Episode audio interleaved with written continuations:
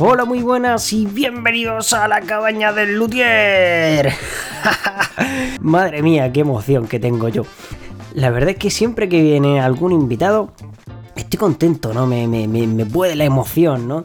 Y es porque ya sabes que todos los que vienen aquí son gente súper maja, súper agradable y al final mola, ¿no? Tener ahí una charla, una conversación con ellos.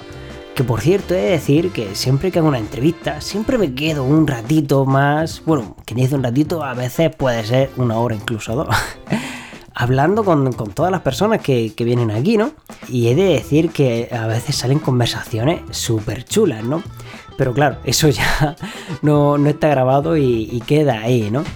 Así que a lo mejor es posible que con alguna de las personas que ya he tenido entrevista haga una segunda ronda. Hablando también un poco de eso, quiero deciros que, bueno, los podcasts van a durar hasta final de este mes. A partir de ahí entraremos en lo que se denomina vacaciones, ¿no? Y bueno, a partir ya de mediados de septiembre volveremos otra vez con la serie de podcast, en este caso ya la segunda temporada. Más profesionales, más guay, más molones, más todo, con un montón de cosas, más entrevistas, más charlas, más de todo.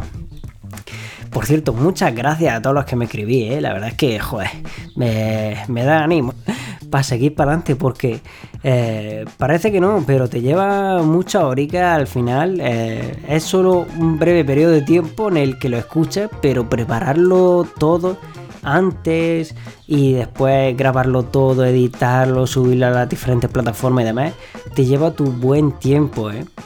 Así que muchas gracias por todos aquellos que me dais bueno, vuestros mensajes de apoyo en mis redes sociales y por mi página web. Por cierto, es baeldegines.com y en mis redes sociales podéis encontrarme por baeldegines. Así que, sin más dilación, ¡Wow! La emoción, ¿eh? ¡Ya! Venga, afilar formones, que empezamos.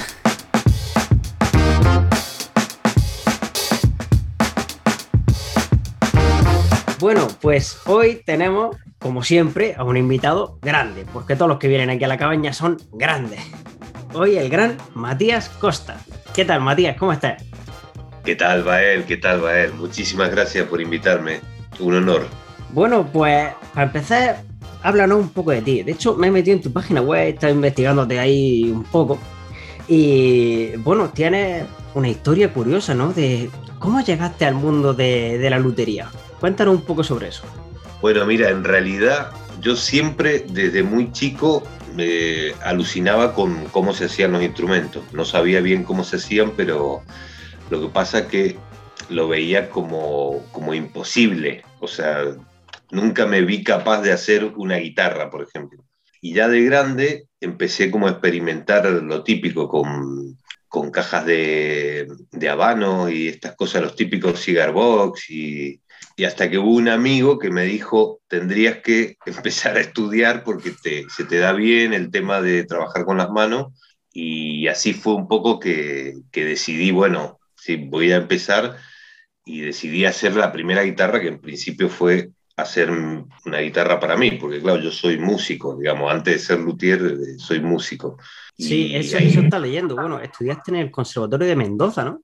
Claro, yo empecé estudiando violín Después, como al año, me di cuenta que era muy malo tocando el violín y, me pasé a, la guitarra, que era como mi instrumento, digamos. Bueno, eh, decidiste venirte aquí a, Barcelona y bueno, por lo que he leído, ahí fue cuando mm, echabas de menos tu guitarra que tenías allí, ¿no? Algo así, está leyendo. Claro, claro, porque yo allí tocaba con la guitarra que había sido de mi madre, digamos, que era una, una guitarra de, de la antigua Casa Núñez, que es como un, digamos, una tienda de guitarras muy conocida en Buenos Aires. Y cuando llegué aquí, este, no tenía guitarra, eh, luego tuve mi primer guitarra y era bastante mala, y extrañaba aquella guitarra viejita que tenía en Argentina, y entonces empecé a divagar con esa idea de sería hermoso poder fabricar mi propio instrumento.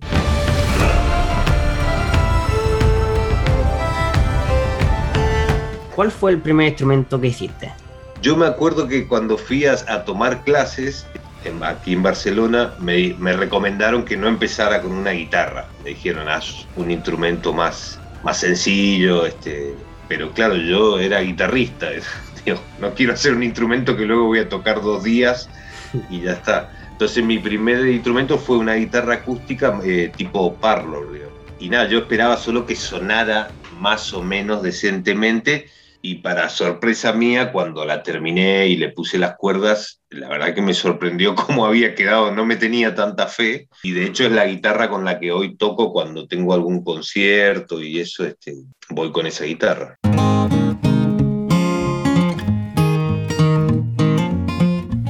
Te he preguntado, bueno, porque has dicho que eres músico. Sí. ¿Tú crees que para ser luthier es imprescindible ser músico? Creo que no es tan imprescindible. Creo que hay luthiers que no tocan mucho o que saben más o menos algo, pero que no son músicos. O sea, sí que, sí que es verdad que siendo músico hay ciertas cosas que por ahí uno puede entender más, pero no necesariamente, creo yo. O sea, de hecho, hay, hay muchos eh, músicos que son muy virtuosos y no saben muy bien ni cómo cambiar las cuerdas de ese instrumento, ¿no? O, pequeños arreglos que cualquier otro músico puede hacer cuando le pasa algo a tu instrumento y hay músicos que no tienen ni idea, digamos, ni de cambiar un clavijero, supongamos, ¿no? Que sería algo sencillo. A mí me pasa muchas veces también cuando hablo con gente del conservatorio, sobre todo más tirando al mundo de, los violines o de la cuerda frotada. Hay veces que no saben ni, cómo funciona ese instrumento. Claro. Ni qué lleva adentro, ni qué es el alma, ni por qué se apoya así, ni nada. Digo, soy músico, pero no sabéis realmente por qué suena vuestro instrumento o por qué está hecho así vuestro instrumento. Y es muy importante entender, de hecho yo cuando, cuando empecé a estudiar lutería, empecé a enterarme de cosas sobre las guitarras que antes no tenía ni idea, digamos, ¿no? Entonces uno empieza a, buscar también más defectos en las guitarras que uno tiene, ¿no? Empecé a, revisar mis guitarras y decir, uy, esto que yo pensaba que era una muy buena guitarra, no lo es tanto, ¿no? O sea...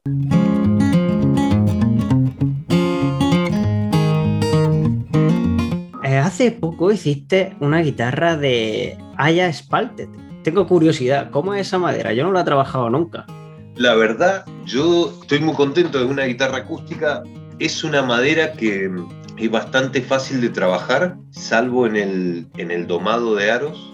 Yo trabajo todo manualmente, siempre digo lo mismo, no porque soy un sibarita de lo manual, sino porque mi taller es muy chico y, y digamos que normalmente cepillo a mano, no tengo calibradoras y estas cosas porque no, no tengo espacio, me encantaría tenerlo. Y entonces es una madera que se agradece mucho para cepillar a mano, digamos, comparada con otras es fácil de trabajar, el encolado es muy fácil y después, claro, estéticamente es muy bonita. Pero sí que es verdad que en el domado de aro hay que ir un poco con cuidado porque no es tan dura ni, ni tan blanda, pero sí que tiene muchos nudos y cosas de estas eh, hay que ir con cuidado.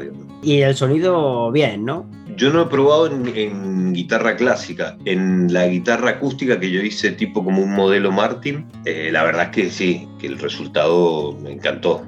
Ya he hecho pruebas de grabaciones con esa guitarra y muchos músicos que la han probado, eh, la verdad que les gustó mucho y después, claro, a veces parece que no, pero estéticamente una guitarra entra mucho por los ojos. Y aunque yo siempre le recomiendo a los músicos, lo primero que hay que mirar en una guitarra no es la estética, ¿no? Yo prefiero una guitarra fea, pero que sea cómoda y que suene bien, a que sea bonita y sea incómoda y suene fatal, ¿no? Pero, pero a, a veces me doy cuenta que los músicos miran mucho que sea bonita, digamos.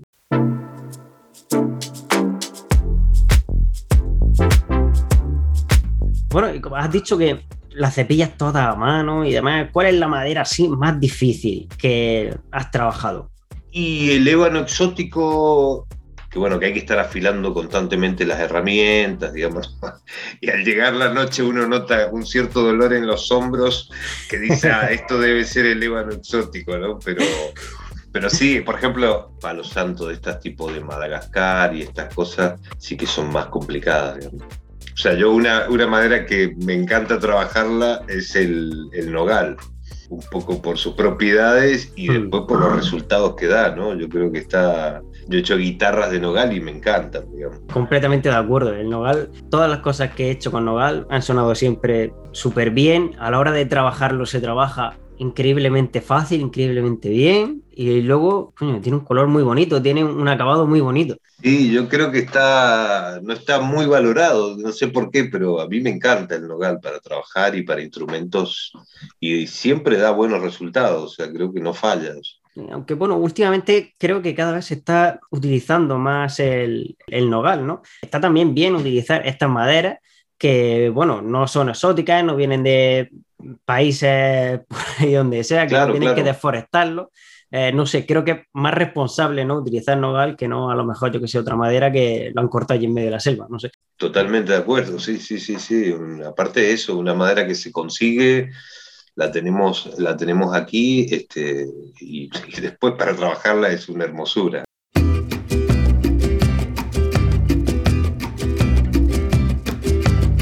Bueno, ¿cuáles serían más o menos los ajustes básicos? Claro, creo que está interesante el tema porque una de las primeras cosas en los ajustes de una guitarra es lo primero que esté bien construida la guitarra, porque a veces pasa que los músicos quieren cosas que son un poco imposibles, digamos, ¿no? Este, en una guitarra. Creo que si la guitarra está bien construida ya se puede hablar de, bueno, de unos ajustes óptimos para, porque hay veces que los músicos te dicen, yo quiero las cuerdas muy bajitas, pero que no me trastee. Entonces hay cosas que son eh, imposibles, digamos, ¿no? Y después, segundo, habría que también analizar cómo toca el músico, porque hay gente que sí que se permite en su manera de tocar un ajuste muy bajo y, hay otra gente que no, ¿no? O sea, que necesita que las cuerdas no estén muy altas, pero sí con un ajuste más alto. Eso es básicamente lo que yo intento eh, mirar cuando me toca ajustar una guitarra, digamos, ¿no? y básicamente eso, sí que uno, creo que hay como unas medidas estándar donde uno va siempre, ¿no? En las guitarras clásicas o en las acústicas, pero después de esas medidas estándar yo voy un poco a eso que te comento, ¿no? La manera de tocar del músico y lo que me permita la construcción de la guitarra ajustar eso, ¿no? Porque sí que se puede hilar bien fino y de hecho creo que eso es un tema que, que uno se obsesiona a veces, ¿no? Con, dejarlo de, la mejor manera posible, ¿no? incluso yo a veces fabrico dos huesos en la guitarra, ¿no? Uno para que el músico al final decida, ¿no? y al final él es el que tiene que estar cómodo, ¿no? A la hora de tocar y, y del sonido que saca.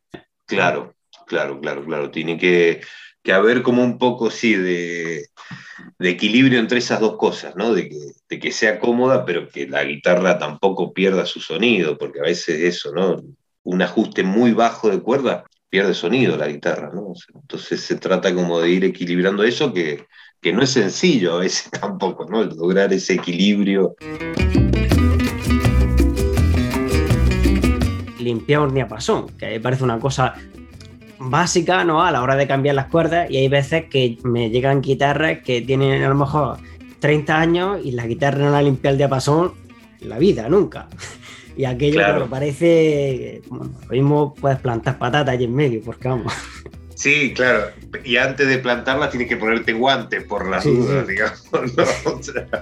sí, sí, es verdad que hay, hay músicos que no, que uno intenta explicarle eso, que sí, que aparte la limpieza del diapasón también va a tener que ver después con, lo rápido que se oxidan las cuerdas, ¿no? Con la hidratación también del diapasón, ¿no? Que en acústicas a veces te traen acústicas que el diapasón uno quiere ajustar el alma y empieza a crujir porque, porque no ha estado hidratado en años, digamos, ¿no? O sea que siempre hay que intentar como hidratarlo antes de ajustar y estas cosas pero sí, con respecto a, hay músicos que no saben, o, a mí me llegan guitarras que me dicen, no, es que me estaban muy altas, entonces limé el hueso del, mástil, digamos, ¿no? Entonces, o gente que limó el otro hueso, pero demasiado, y dice, no, es que ahora me trastea mucho. Eh, bueno, ahí, ahí sí, hay que, ahí, pero sí que es verdad que hay cosas que los músicos podrían ajustar y cosas así, digamos. Bueno, eh, volviendo un poco al tema de, los instrumentos que hace, he visto hace varios tipos, ¿no? Aparte, eh, guitarras clásicas, hace guitarra acústica, ukelele, guitarlele y guitarras viajeras. Sí, sí, digamos, básicamente es eso. Nunca he construido, que me lo han preguntado varias veces, eh, guitarras eléctricas no he construido, aunque toco guitarra eléctrica y es una de las cosas pendientes, pero sí, normalmente guitarras acústicas y clásicas Y lo de la guitarra viajera vino un poco porque yo empecé a hacer guitaleles, porque me empezaron a pedir muchos guitaleles, la gente como que puso de moda, por suerte. Pero a mí lo que me pasaba con los guitaleles es que, como están afinados en La, y yo soy músico, claro, yo quería tocar las canciones y tenía que cambiar los acordes de todas, las posiciones, digamos. Y eso, uf, he intentado, digamos, diseñar una, una guitarra que se pueda llevar en el avión como equipaje de mano, que ese es otro problema con los que yo me encontraba cuando viajaba, ¿no? Tenía que llevar la guitarra o pagarle un pasaje como si fuese mi novia, o llevarla abajo, digamos, que ya me pasó un, viaje a Argentina que me llegó la guitarra destruida. Entonces, por eso la guitarra viajera, para poder llevarla encima, que se pueda afinar en mí y que sea una guitarra, digamos, pequeña, no pierda muchos graves, o sea, esa, esa ha sido mi idea. Entonces, bueno, al fin y al cabo es una necesidad que tú te has dado cuenta que había en el mundo de los músicos, o sea, porque tú la has experimentado, ¿no? Y al final has decidido hacerlo, ¿no? Claro, exacto, sí, sí, sí, era como que necesito algo así y me di cuenta que muchos músicos necesitaban ese tipo de instrumento, algo también para poder tenerlo, yo qué sé, en el sofá de casa y en un momento poder tocar y, o llevarlo estos viajes que uno va en coche, poder tener, ir sentado, no, conduciendo por supuesto, pero ir detrás tocando o lo que sea, ¿no? Cuéntanos un poco, ¿en qué se diferencia una guitarra normal? E, es una escala bastante más corta, digamos, es de 580 milímetros la, de puente a puente, y luego también el, la caja es más chica, todo es más, es más chico, pero también he intentado, eh, si bien en las guitarras me, como que me tomo más tiempo en los detalles de la roseta y todo esto, la guitarra viajera también a nivel construcción es bastante más simple. He intentado que no sea una guitarra extremadamente cara, digamos, ¿no? O sea, que sea asequible, digamos, ¿no? Para aquel que quiera tener una guitarra de viaje. Entonces, es una roseta muy sencilla, con cuerdas de nylon, pero lleva clavijeros de, guitarra acústica, entonces lleva como seis agujeros en vez de llevar, mm. digamos, los canales, que se puede hacer así también, pero he intentado ahorrar algunos pasos para que también me sea rentable hacer una guitarra de este tipo. De hecho, mi hijo, eh, una de las de esta guitarra viajera está, está aquí, es la que él, toca guitarra clásica, pero siempre está con esa viajera tocando, porque le va más cómoda, es, es como muy, muy fácil de tocar, digamos.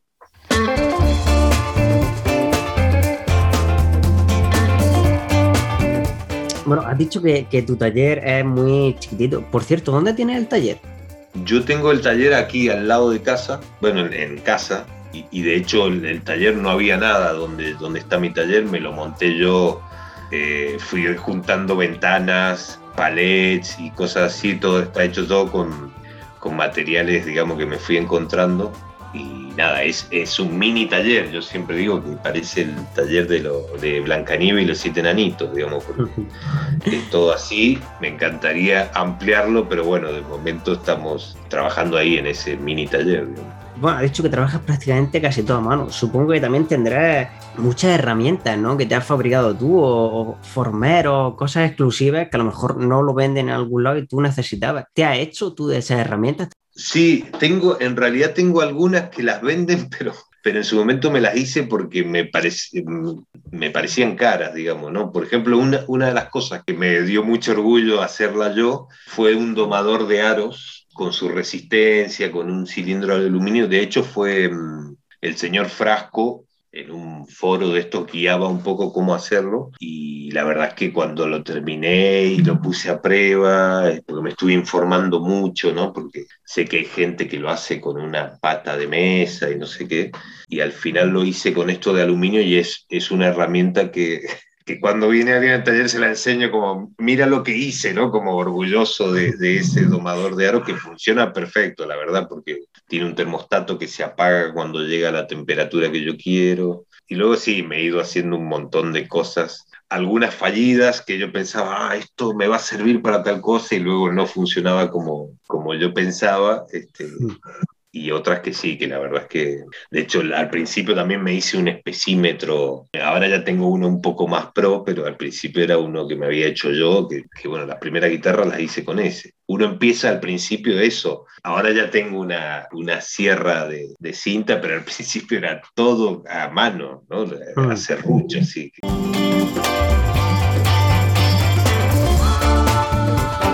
¿A día de hoy sigue utilizando ese doblador? Sí, sí, sí, es el que uso.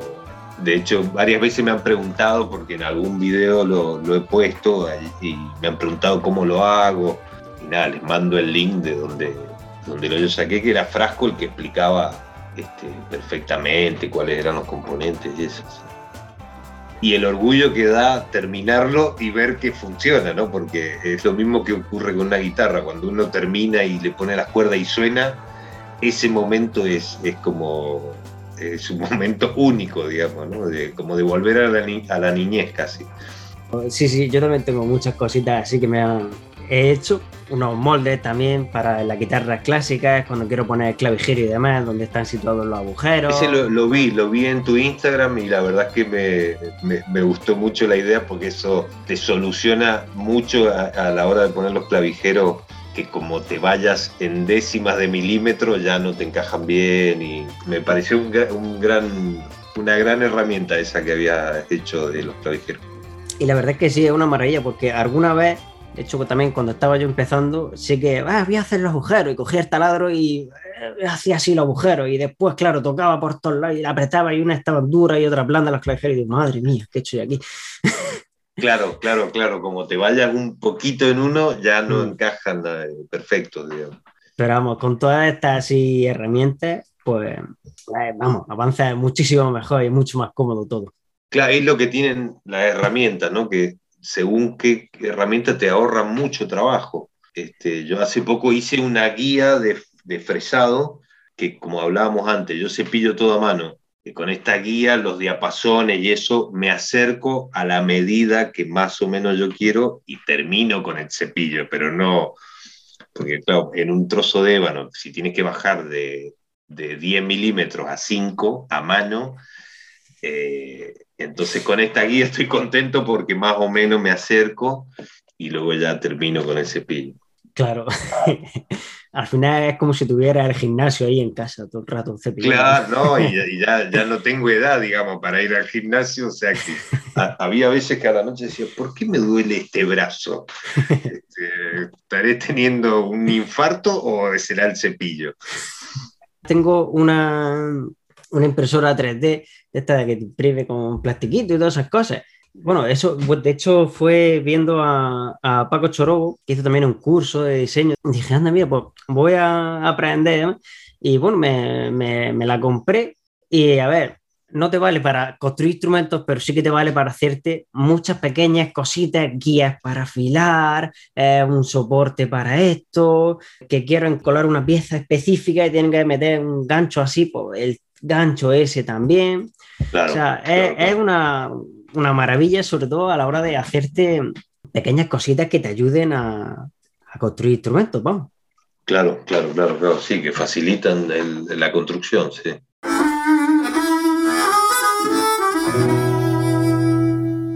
¿Tienes alguna anécdota curiosa como luthier?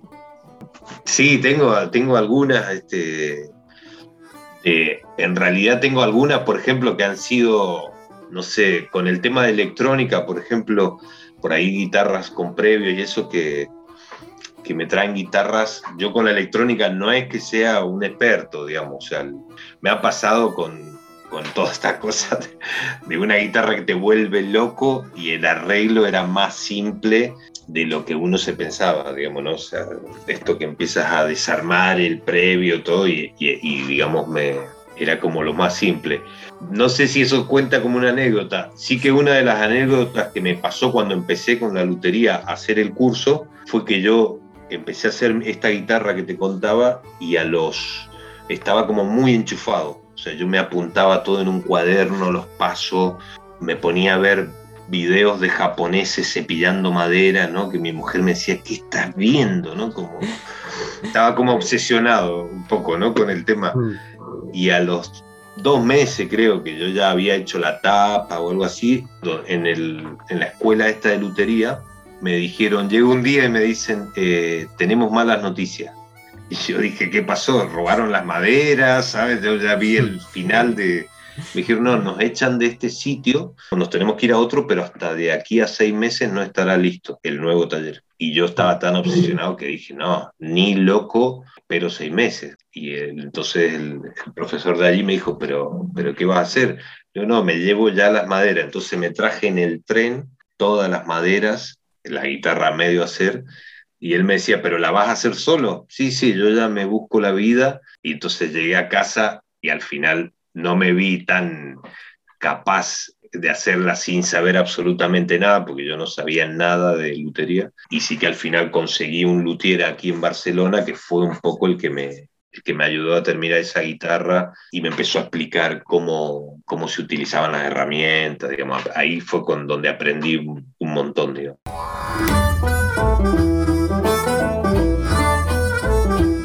¿Y como músico has tenido también así alguna anécdota que te haya pasado? Y sí, como músico varias, digamos, como músico este, aquí en, España he tenido, ahora la verdad que no se me ocurre ninguna así que, que, pueda decirte, no sé, hemos ido a tocar Andorra, por ejemplo, ¿no? Que, que como está aquí al lado, pero es otra película y no sé, cortar cuerdas, ¿no? Que esto parece una tontería, pero en un concierto cortas cuerda y, y no tener cuerdas de recambio o cosas así, ¿no?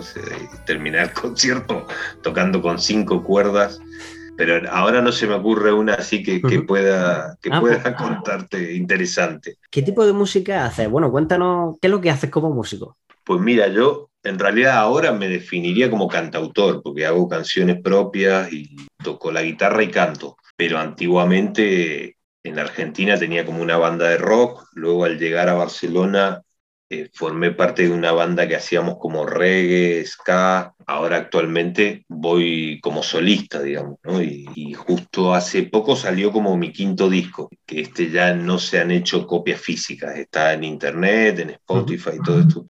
Cada vez he ido haciendo menos copias hasta que este ya no he hecho ninguna copia, digamos, ¿no? pero, pero me definiría como cantautor.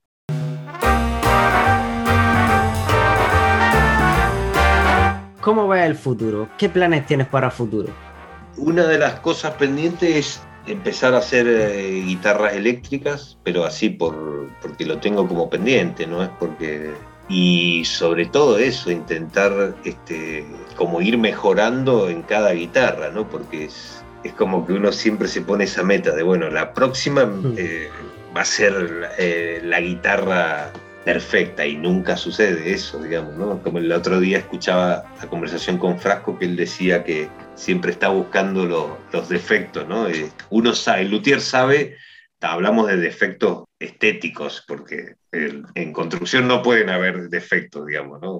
Pero uno sabe, ¿no? Ay, aquí tendría que haber mejorado esto y de hecho uno así es como va, va aprendiendo. A mí una de las cosas que al principio me daba nunca me gustaba cómo quedaban eran los filetes. Cuando llegaba el momento de los filetes y perfiles, en cada guitarra voy intentando mejorar eso que, creo que es una de las cosas que, hay que ser muy fino, digamos, ¿no? Hay, hay, en otras que, bueno, que uno puede ir más así, pero en el tema de perfiles hay que ser fino para que queden, para que queden bonitos y no se noten las imperfecciones.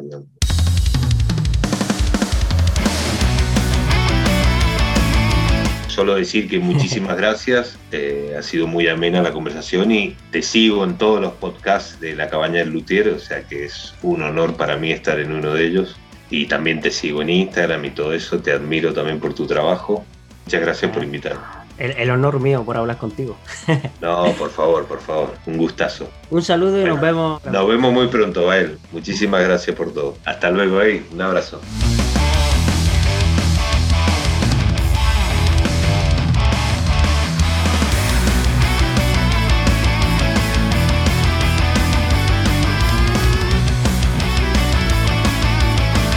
Ya es el segundo café, como para que no se note la dormidera.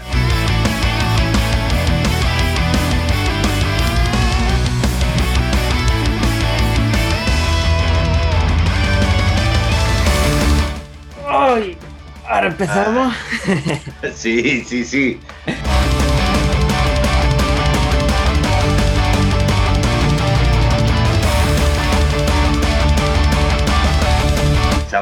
Mañana ahí on fire.